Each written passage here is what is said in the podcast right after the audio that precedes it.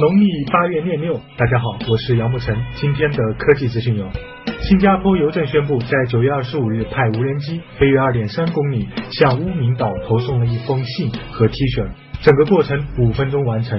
我们就别想了，新加坡就那点地方，发展无人机小物流正合适。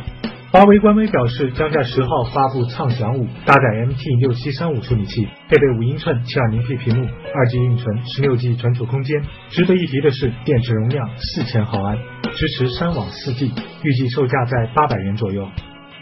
今年六月份，三六零启动了私有化进程，从美股退市回归中国资本市场。我们回来的目标非常坚定，也是国家对我们的期望。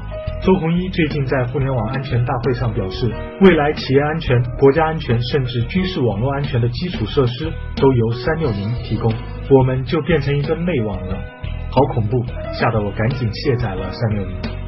日前，HTC 在印度悄悄发布了新款智能手机 One 一九 S。搭载 MT 六七五二处理器，配备五点五英寸七二零 P 屏幕，五点五英寸七二零 P，你没有听错，二 G 运存，十六 G 存储空间，电池只有两千六百毫安。再强调一遍，两千六百毫安，前置四百万，后置一千三百万像素摄像头，售价约两千零六十元，而且还是四下版。HTC 没救了，吃药也不顶用了。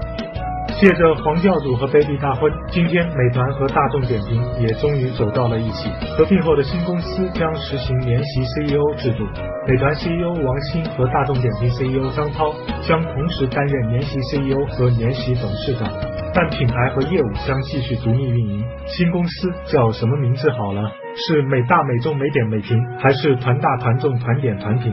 或者叫大美众美点美评美，还是大团众团点团评团了？极简又有种，每天一分钟。